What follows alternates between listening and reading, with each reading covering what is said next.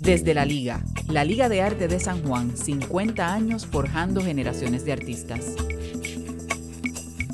La Liga es una institución educativa sin fines de lucro comprometida con la enseñanza de las artes plásticas y el apoyo a los artistas del país. Fundada en el 1968 por un grupo visionario de artistas y amantes del arte, la Liga ha sido pionera en ofrecer un programa de talleres libres en el ámbito de las artes plásticas. Única en su clase en Puerto Rico, acoge a través de sus talleres a niños y adultos. Bienvenidos a Desde la Liga. Yo soy Mariana Reyes de Radio San Juan. Y yo soy Mariluca Rasquillo, directora ejecutiva de la Liga de Arte de San Juan. Bienvenidos. Desde la Liga es un programa dedicado al trabajo de la Liga de Arte de San Juan, eh, que acaba de cumplir 50 años. Estamos hablando en una serie, en esta serie desde la Liga hemos discutido sobre sus inicios, sobre los proyectos alrededor de la liga, sobre las, personas importantes para la institución. Y hoy eh, estamos aquí, Marilu y yo. Hola, Marilu. Hola, nuevamente, qué gusto.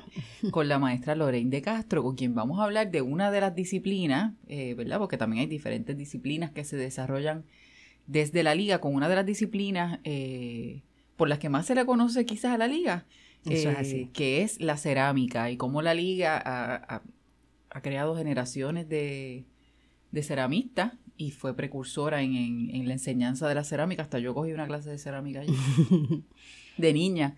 Este, que, que, pues la cerámica es una, disciplina que, que, requiere de un equipo y unos hornos, y no, es tan fácil.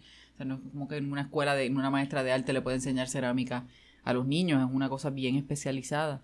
Y le estaba preguntando a Lorraine que si la cerámica, que, el, que si el trabajo de, de bregar con algo con las manos, es, es lo que dicen, que uno se desconecta un poco de, del revolú que estamos viviendo en el país. ¿Eso no, a ustedes les funciona o no les funciona? Muchas personas toman el curso pensando que eso es así.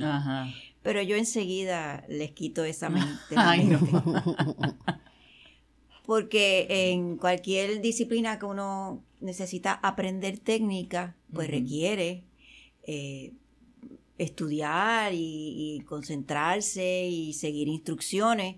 Y no necesariamente eso es lo que las personas pues que quieren que vienen con ese propósito de relax pues encuentran. Pero se dan cuenta en el transcurso de la clase que precisamente el aprender la técnica es lo que las va a hacer a permitir. Permitir relajarse, permitir dejar atrás todas esas otras cosas que tienen en la cabeza, porque le tienen que dar toda su cabeza a lo que están trabajando. ¿Entiendes? O sea, son disciplinas y son técnicas que hay que aprender para entonces tú poder relajarte y hacer lo que a ti creativamente te gustaría hacer. Pero ese enfoque también es eh, relajante, o sea, el enfoque de enfócate en lo que estás haciendo ahora mismo, en el presente, en, esta tarea, que es algo que yo creo que, es parte del problema que tenemos social, no solamente en Puerto Rico, sino en todas partes, uno está constantemente conectado a otra cosa. Estamos constantemente No le dedicas el tiempo a otra cosa, exacto, y el tener que estar ahí te obliga, o sea, no puedes estar chequeando eh, Facebook y Twitter mientras la, la, cerámica mm, tradicionalmente eh, el uso de la cerámica se asocia con la creación en torno, que es hacia la cerámica de utilidad.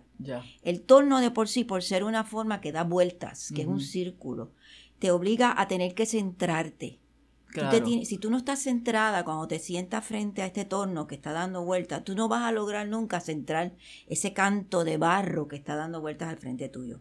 Tienes que ejercer un control no solamente físico sobre el barro, sino un control en tu mente también. No puedes estar pensando en los pajaritos preñados. Claro. ¿Entiendes?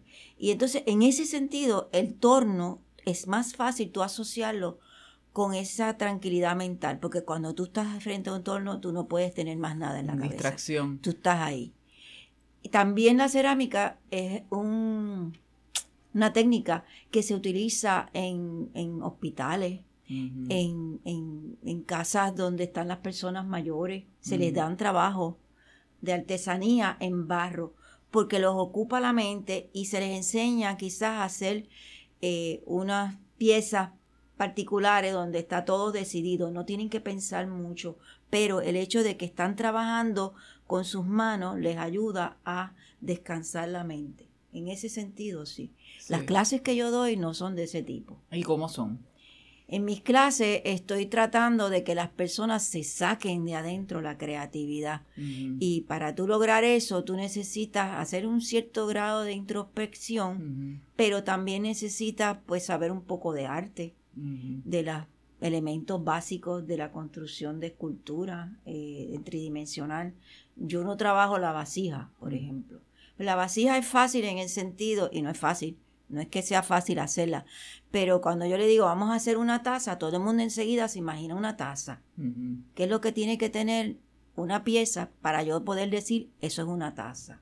Pues tiene esta forma, tiene un manguito, tengo que poderla poner en un platito. Entonces, tiene que tener el labio bastante cómodo que yo lo pueda poner en mis labios y poder beber el café y que no se me derrame por los lados. O sea, que su forma, su forma, su función, perdón, me va a determinar la forma. Pero en las clases que son más bien esculturales, pues hay un elemento de, introspección y de sorpresa. En, ese, en esa conversación entre lo que tú quieres hacer y lo que el barro te va a permitir hacer. Y lo que puedes hacer al y Lo que, por eso ahí es que viene la técnica. A más tú entiendes el material con el que estás trabajando, más posibilidades vas a tener para lograr hacer lo que tú te estás imaginando que quieres hacer. Y se trabaja, o sea, ¿cuáles son las herramientas? Está el torno, que es para unas funciones bien específicas. Que yo no trabajo. Que, la liga nosotros no tenemos. No hay torno. es un gasto enorme eh, el torno. Tienes que tener por lo menos 10, si tienes 10 personas por para cada estudiante. Un salón nada más que para torno. Sí. Es, es costosísimo costosísimo. Y entonces, o sea, pero que cómo lo trabajan con las manos, trabajan con ciertas herramientas, ¿cuáles son las cuáles son las, herramientas básicas? Normalmente eh, yo les les, pido que me compren una pieza flexible de metal y les digo, pueden usar una tarjeta de crédito. Eh, mm. Necesitan una aguja que mm. viene para la cerámica, necesitan una esponja, quizás alguna pieza de madera para modelar, una pieza de metal para huecar, mm. este, un, este, y todas las cosas que te puedas encontrar que te puedan servir para hacer texturas. Además de la, herramienta más básica de todas, que son las, manos, claro. y los dedos. ¿Entiendes? Entonces, este, trato de que no se vuelvan locos las personas comprando herramientas. Empecemos poco a poco y entonces de acuerdo a lo que tú vas viendo que cada persona, pues, hacia dónde va, tú le dices, pues mira, yo creo que necesitas tener algo más específico porque tú estás tratando de hacer una cara, un retrato con todos los detalles de los ojos y qué sé yo qué, pues entonces ya el, dedo llega el momento que ya no es lo bastante chiquito como para poder entrar y hacer. Pues ahí tú recurres a una herramienta que lo que viene a hacer es una extensión del dedo. Una extensión. Este, y eso, y así se trabaja muy bien, se trabaja muy bien de esa manera. ¿Y usted le da clases? ¿Son niños, adultos, las dos? Mayormente adultos. Yo no tengo mucha paciencia. Pero la liga sí ofrece clases de oh, cerámica para niños. Sí, hay que, me imagino que hay que ser bien paciente porque estás bregando con un medio que... sí, pero siempre ha sido la cerámica. Logran cosas muy lindas, sí, sí, sí. Con los niños logran cosas excelentes. Eh, tú dices, wow, eso lo hizo un nene. Ahí hay peces y pulpos y, dinosaurios y flores y sillas y sofás y nenas y de todo, cara. Ahora llevamos una exposición, este año llevamos, hicimos un intercambio con la, con la Escuela Especializada de Bellas Artes de Ponce y llevamos exhibición de nuestros estudiantes allá y una niña no sé si fueron cinco años, hizo un, un cupcake perfecto, daban ganas de comérselo en cerámica. Tú lo llegaste a ver muy, muy hermoso. sí, o sea que desde niño en el campamento, en el programa de verano también ofrecemos cerámica. O sea, la cerámica siempre ha sido importante. Si usted no ha estado en, la liga en verano, debe darse la vuelta porque es... tengo que poner a mi El ambiente es maravilloso. es maravilloso. tenemos Aquello es, hay un sitio donde te puedas sentar a leer tranquila. El ruido es everywhere. Ah, Los nenes están felices. Eh, hay niños caminando por todos lados. Hay padres esperando niños. Padres que sacan al niño de la silla y se ponen ellos a hacer el trabajo. Es un ambiente bien rico, bien, bien rico. ¿Y en el campamento ellos cogen diferentes cosas o es específico? No, no, todo arte. y en arte. todo artes visuales, ¿verdad? Pero incluir eh, plásticas, eh, incluimos también teatro o mm. baile, dependiendo. Sí, sí. Pero es todo, todo el día de cerámica, pintura, dibujo, papel, este, de todas las mis hijos estuvieron en los 80. Yo tengo todavía una marioneta que hizo mi hijo de un pollito. Con una cabeza hecha en papel maché. Se trabaja en papel maché. Qué chévere. Sí, sí, ellos hacen cosas. Entonces tenían que montar una obra de teatro con los muñecos que hicieron en papel maché. Eh, Lorraine, háblanos de la clase nueva que queremos que ofrezcas esta próxima sesión. De Ay, no sé cuál es. La de los óxidos. Ah, yo la estoy dando. Ah, ya la estás dando. Esta es la que estoy dando ahora, que no la voy a repetir. Por Mire, yo que quiero que dé la de No, no, corrida no puedo, es, es de locura. Eh, lo que pasa es que es mi opinión, yo no sé si estoy en lo correcto, pero mi opinión es, mi teoría es que es en Puerto Rico donde se ha trabajado el uso del óxido directo sobre la cerámica. El óxido metálico es un es un colorante que toda la vida se ha utilizado como pigmento en todos los medios, usualmente, pero se liga con alguna base. Por ejemplo, tú usas eh, cobre para hacer colorante, para hacer eh, pintura de óleo o pintura en acrílico o para hacer acuarela o aún para cerámica, pero lo ligas con una base de esmalte o una base con barro pero es en Puerto Rico donde mayormente nosotros hemos estado usando el óxido directamente, el metal crudo sobre el barro. ¿Entiendes? Ya. Entonces, pues usualmente la apariencia oxidada de las piezas nos encanta a todos. Yo no sé por qué a todo el mundo en Puerto Rico eso es lo que les gusta. se acostumbró. Se acostumbró y eso yo, yo, eh, uno ve en Estados Unidos, pues les encanta el brillo. Y pienso que tiene que ver porque en Estados Unidos la orientación es más hacia el torno que es hacia la pieza de utilidad, que tiene que por necesidad tener esmalte para que sea, eh, vamos a decir, no tóxica y que se pueda lavar y fregar y que no se acumule el polvo y que se pueda pegar la boca o que se pueda comer sobre ella. Y el esmalte es ese brillo que se ve mucho en las tazas y esa, esa, pintura. Pero eso lo que está haciendo es que tú no estás viendo ya el barro, ya tú no ves cerámica, tú lo que estás viendo y tocando es cristal. Y entonces acá las piezas y en nuestros artesanos lo estamos viendo, están ya empezando a utilizar el brillo combinado con el óxido, o sea que tú puedes ver piecitas hechas que tú ves el color del cobre, pero entonces tú ves unos Reyes Magos que tienen una capa en rojo brillante o en un azul turquesa o eso, y tienen esmalte, pero como tienen el óxido debajo, pues se ve manchado. No se ve ese color perfecto que te dice en el pote que va a quedar. O sea que encima estamos cambiando el esmalte y dándole esta apariencia más hecha a mano, no tan perfecta. ¿Y qué tan complejo es ese proceso? ¿En qué punto del proceso se incorpora el óxido en una pieza? Se puede hacer cuando la pieza aún está sin quemar, o sea que es barro, o se mm. puede hacer luego que la pieza está quemada, que ya no es barro y se convierte en cerámica pintarla después. Después, sí. Y se vuelve a quemar. Entonces hay que volverla a quemar, definitivo. Entonces el óxido, por ser metal, cuando usamos el óxido en agua, por ejemplo, pues tienes que estar constantemente mezclándolo porque el peso del metal se va al fondo y si no lo mm. estás mezclando, o a menos que le eches goma arábica, por ejemplo, para que ese metal se quede suspendido en el agua y puedas pintar y que te quede parejo, pues eso es lo que hace ese accidente que nos gusta. Pero verdaderamente yo he estado buscando yo misma para poder dar la clase, orientándome a ver quién, quién está escribiendo sobre cómo yo puedo hacer estas pruebas, pues yo me estoy teniendo que inventar el libro. No existe. No existe. Existen combinaciones de óxido, pero te dice, esta combinación funciona en una base de un esmalte alcalino y esta combinación te funciona en una envase de un metal, de un que tenga zinc o que tenga estaño. Entonces, si usas esta base alcalina, pues te da turquesa. Si usas esta base, pues te ah, da verde. Interesante, bien complejo. Pero ¿qué pasa si lo uso solo? Ajá. Pues estamos, prácticamente en esta clase estamos escribiendo el libro. Cada una de mis estudiantes está llevando un libro o una libreta donde estamos haciendo unas pruebas, a cada una se le asignó un colorante, un óxido metálico. Eso interesantísimo. O sea, una tiene el cobre, una tiene el hierro, el óxido de hierro, una tiene el óxido de cromio, el rutilo, el vanadio, el manganeso, y cada una entonces tiene que combinar ese óxido con este, con este, con este, con este, con este. Entonces, hacerlo. Y probar, en un laboratorio. La primera prueba, pues, de uno a uno. O sea, un cuarto de cucharada de este y un cuarto de cucharada de este. No estamos pesándolo, no estamos haciéndolo como se hace verdaderamente, que es una fórmula a base de una pesa de gramos, sino lo estamos haciendo a base de cucharita.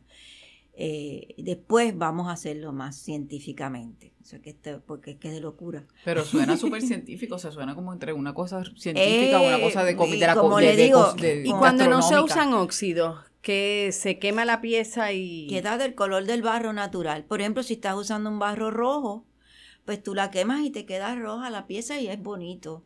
Pero si estás usando un blanco, pues... tú sabes, no, no, en una escultura, sí, se vería bonita una pieza blanca. Lo que pasa es que si no tiene una terminación de alguna índole eh, y la dejas a la intemperie, pues como el barro, aunque esté cerámica, es poroso, pues va a coger hongo, va a coger lama, mm, se va a poner verdosa, que puede ser bonito. Yo he hecho piezas que las he enterrado a propósito.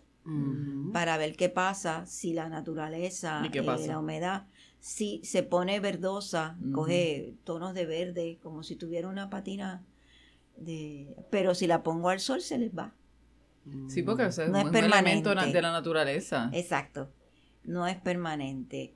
Otra cosa que yo he hecho, por ejemplo, es una pieza que no le pongo color, pero la sumerjo en leche, en leche mm. entera. ¿Qué pasa? La leche tiene grasa. Y entonces se absorbe la leche, se absorbe la grasa y después la pule y te queda como sellada y se queda blanca. De esa manera la sella. Otra manera podría ser puliendo el barro cuando está crudo.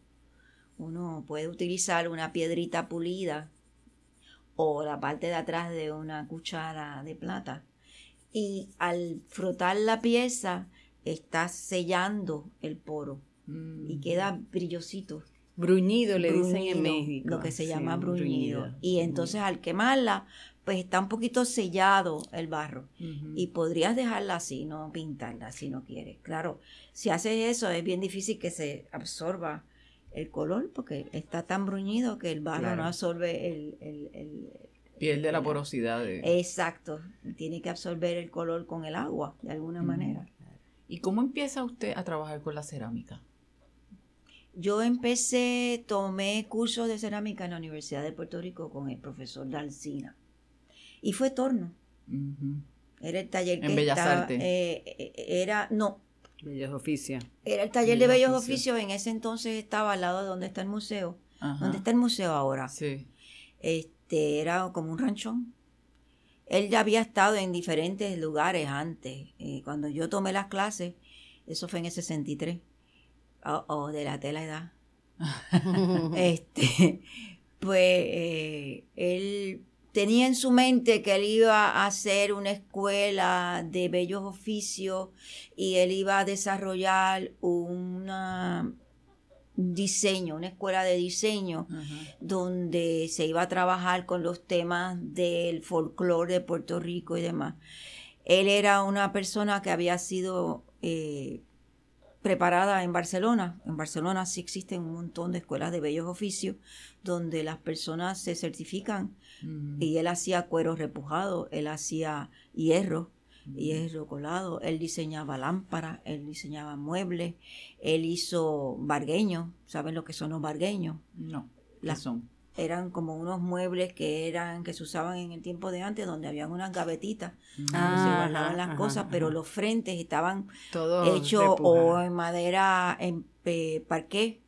O sea que tú no sé si la parqué es la palabra correcta. Marquetería. Marquetería, él hacía marquetería. Mm. por ejemplo las sillas que están en el castillo Serrayé que son de cuero las hizo él. El mm. diseño de él y están hechas en el taller de Dalcina él hacía bronce placas de bronce, él llegó a fundir bronce en el taller de bellos oficios, casi todas las tarjas de bronce que están en los edificios de la universidad son hechas en el taller de bellos oficios.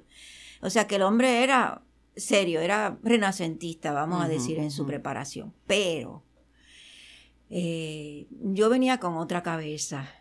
Y, cuando yo vi lo que él quería que nosotros hiciéramos, me pareció cursi. Y cogí con él creo que dos semestres y después no seguí. Seguí en Bellas Artes, tomé mis cursos de humanidades y entonces conocí a doña Luisa Heigel y me fui para la escultura. Y en la escultura, eh, ahí seguí, tomé todos los cursos de escultura habidos y por haber con Balosi, con Luisa, con Buscaglia, eh, tomé cursos... ¿Y todo eso fue en Río Piedra? En Río Piedra. Eso fue en Río Piedra. ¿Y cómo llegas a la liga? A la liga llego eh, cuando yo eh, tenía mis dos niños todavía de 5 y 3 años que estaba construyendo mi casa. Nos fuimos a vivir a casa de mi mamá.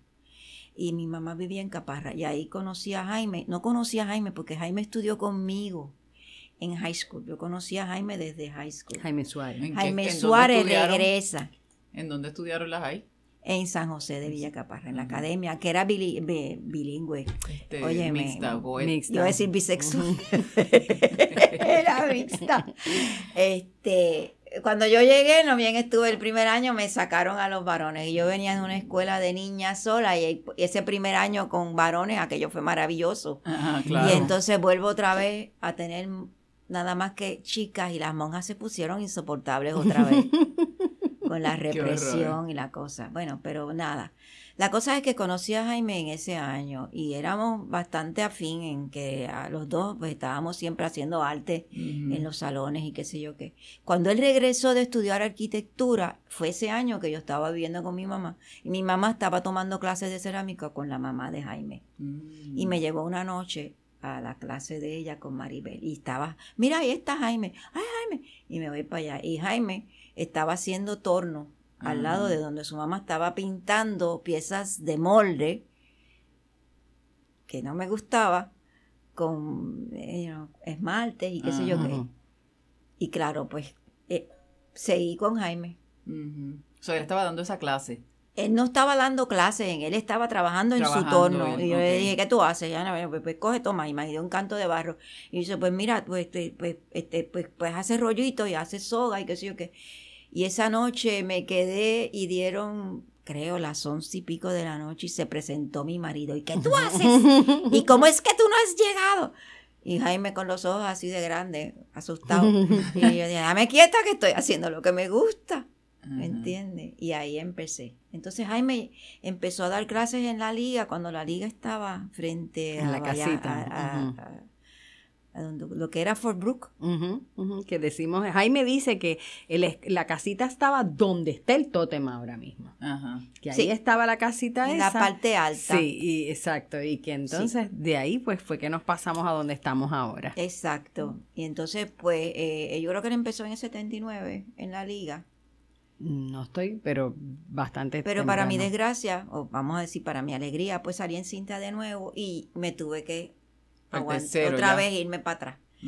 En lo que los nenes pues, podían volver a la escuela y qué sé yo qué. Entonces, en, el, los 80, en el 81, en el 80 tuve mi fue en el 80 mi primera exposición cuando estábamos ya el grupo de Jaime se convirtió en grupo Manos y tuvimos la galería Manos en la era una, una, colectiva de un grupo colectivo hicimos o sea de, eh, de esa primera encuentro con Jaime empezó a gravitar de la clase de, de Maribel de la mamá de Jaime empezaron a ver gente que estábamos haciendo cosas originales no de molde y empezó a aterrizar gente para el lado de Jaime y dejar a Maribel. Entonces Jaime era arquitecto y empezaron a trabajar también allí, estaba Miró, arquitectos y otros arquitectos trabajando y las cosas que hacían eran una maravilla.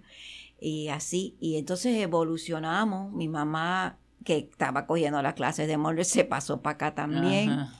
Como mi mamá viajaba mucho, pues traía todos estos libros de cerámica. Mira esta, y con mi mamá fue que empezamos a hacer racú.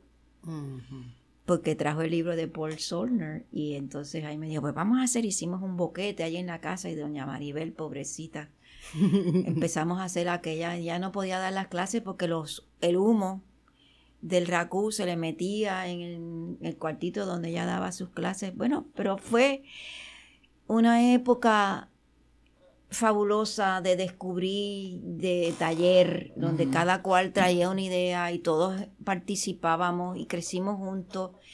Ahí había de todo menos ceramistas profesionales. Jaime era arquitecto, aquel otro era arquitecto. Y había muchos varones era, haciendo cerámica. contable. Sí, sí, habían, habían porque como que uno oye muchas ceramistas puertorriqueñas, eh, también artistas mujeres. La mujer porque tienden a ser asociado la cerámica con cosas de mujer. Ajá esa misma cosa de que necesitamos hacer algo con las manos para distraernos del trabajo de ser mamá. Sí, sí. Pero no se dan cuenta que una cosa toma tanto tiempo y arranca tanto la, la y cansa mentalmente tanto como el criar. Y hay una dicotomía, tú sabes. Sí, sí, Pero nos dábamos la mano muchas, unas a otras.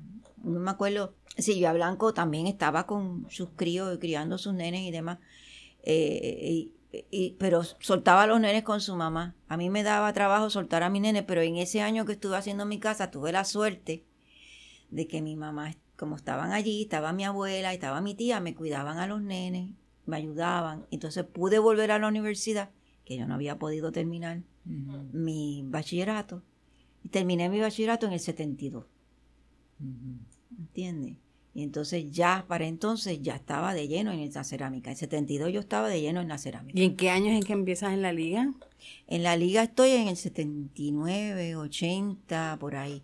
Eh, en un momento dado dimos clases juntos Silvia, Balos y yo, porque Balos eh, cuando yo fui a la universidad de nuevo en el 72, tuve que coger clases con Balosi para poder terminar mi, mi, mi crédito.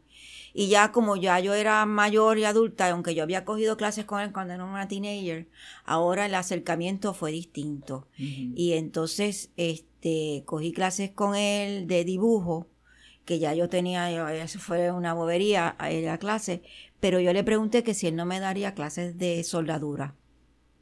Y a Lea Silvia. Entonces Silvia y yo, aparte, no de la universidad, cogimos unas clases de soldadura con Jaime con, con Balosi. Y entonces ah, eh, creamos esta amistad.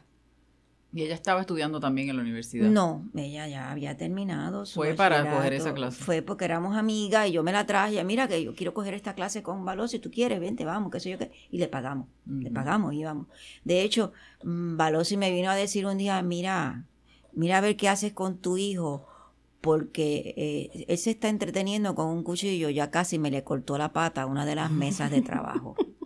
Porque llevaban los nenes a la clase. Yo, pues imagínate tú qué iba a hacer. Sí, el nene había nacido en el 74 y yo estaba cogiendo la clase en el 76 con Balosi. Dos añitos. Pues tenía dos años, pues mira a ver qué hace, lo dejo allá porque yo estaba con la máscara de soldar y los guantes y fuego y qué sé yo qué, pues que iba a estar velando al nene. Pues él se entretenía y entonces lo de él era con un cuchillo dándole a la patita de la madera dental casi ya la había contado. ¿Y son algunos de sus hijos artistas? Sí, el chiquito, definitivo. que estaba destruyendo sí, pero no lo vas a creer, pero como se casó con una inglesa, se fue a vivir a Inglaterra, ahora trabaja de celador. Mm. De todas las cosas yo nunca pensé. Estuvo trabajando un tiempo como eh, artista gráfico y qué sé yo, pero en Puerto Rico, pero una vez se fue para allá, que ya allá no es fácil conseguir trabajo. Es bien difícil. De hecho, no sé si te interese, pero para poder trabajar tuvo que esperar un año para que entonces se le reconociera, no como, ciudadano como inglés, porque yo le dije, no sueltes la ciudadanía americana, a menos que te dejen ser las dos ciudadanías, tú no sueltes la ciudadanía americana y sigue pagando tu seguro social. Porque habían revoluciones en, en Inglaterra también. Yo dije, si tú tienes que agarrar tu familia y venirte para Estados Unidos, que tú puedas traerte a la familia.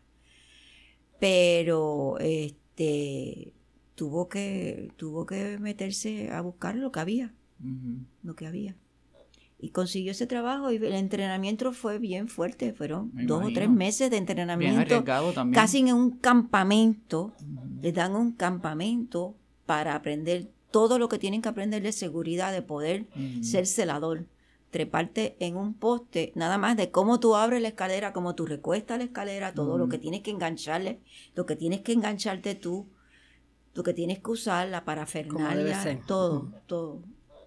Pero él Aprendió rápido. Sí. Muy talentoso. Bueno, anyway. Pero sí, empecé en la liga en los 80 y llegamos a dar una clase juntos, Balos y Silvia y yo. Mira para allá. Wow. Qué maravilla. Y eso fue bien chévere. Y los estudiantes la pasaron bien chévere. Y dábamos RACU. Silvia y yo. ¿Qué es el RACU? El RACU es un método de colorear, de pintar. Eh, el RACU es una palabra japonesa y viene de Japón, pero lo que nosotros llamamos arraku aquí en verdad no es lo que hacen en Japón. En Japón el, pigmento se hace a base de piedras y se, se muelen y, entonces se, se, pintan estas piezas y se queman. Y una vez se queman se enfrían rápidamente en agua. Pero no se queman en el horno, se queman en, un... Se queman en horno, sí, con fuego en leña, se queman, se llevan al rojo vivo, pero se enfrían enseguida. Y a eso se le llama raku. Y raku es un, vamos a decir, es un título. Un título que se le da a una persona. Todo el mundo es un raku. Es ah, raku. Eh, Shojiro, pues es el primero que, que adquiere ese título. Entonces, de ahí en adelante, este maestro en Japón adquiere ese título de maestro del raku. Pero eh, un inglés fue allá y tomó cursos con Shojiro y con este señor, no me acuerdo ahora cuál era el nombre, este otro japonés, porque Shojiro es muy mucho antes que eh, Bernard Leach tomó esa clase, era un inglés. A su vez, ese inglés pasó a Estados Unidos y, y dio una demostración de Raku. Y en esa demostración estaba Paul Solner, que era un americano. Entonces Paul Solner empezó a dar esa clase como parte de sus clases en California. Y en una ocasión que estaba dando la clase donde pintaban las piezas con esmalte preparados por ellos, que había que sacarlas con tenazas del horno en rojo vivo para llevarlas a enfriar rápidamente en el agua, se le cayó. Y al caer se cayó sobre unas hojas secas que habían y para apagar el fuego le pusieron un zafacón al revés encima. Claro, eso ahogó el fuego, pero al destaparlo, lo que sucedió con la pieza fue como que, wow, qué revelación. Lo que había sucedido fue una reducción parcial, lo que llamamos una reducción del oxígeno dentro de esa cápsula que se formó con el zafacón invertido sobre la pieza. El fuego trata de seguir quemando las hojas que estaban. Al acabarse el oxígeno, trata de coger el oxígeno de donde lo encuentra. Y empezó a sacar el oxígeno de la misma pieza. O sea, acuérdate que, no sé si sabe, pero el barro tiene eh, moléculas de agua en su composición. Entonces, pues eh, sacó el oxígeno de la superficie de la pieza. ¿Y qué hizo? Pues depositó carbón. Entonces, todo lo que en esa pieza no está pintado con cristal, con un esmalte que es cristal, se puso negro. Y guácala, cuando eso salió, eso es una maravilla, porque tú veías el contraste en lo que era brilloso, en lo que no era brilloso, lo que era con color y lo que era negro. El negro hizo que esos esmaltes brillaran y se vieran más hermosos. interesante. Y por ahí siguió y se Creó una técnica. Esa técnica que, que si fuéramos a decirla correctamente se debe de llamar reducción parcial, pero viene de Raku. Y la gente la conoce Entonces, una vez tú haces eso, la frías rápidamente, porque si la dejas se oxigena de nuevo claro. y pierde el color negro. La tienes que fijar. Y suceden cosas maravillosas al enfriarla también, porque esa esmalte pues se craquela. ¿Cómo se escribe Raku? R-A-K-U. Así mismo, como suena. Interesante. Pues muchas gracias por, por toda esta clase de, cerámica. He aprendido usted sabe que cuando me preguntan de cerámica, yo sigo. Sí, sí, es, que, es bien interesante. Pues muchas gracias. Gracias, Lorena. Gracias, gracias, María. gracias a ustedes por invitarme. Se agradece. Los invitamos a visitar la liga para que conozcan esta excelente escuela, su galería y salas de exhibición, todo en un encantador edificio en el entorno mágico del viejo San Juan. Búscanos en nuestra página de Facebook, Liga Estudiantes de Arte de San Juan, o llama al 787-725-5453. Los esperamos en la liga.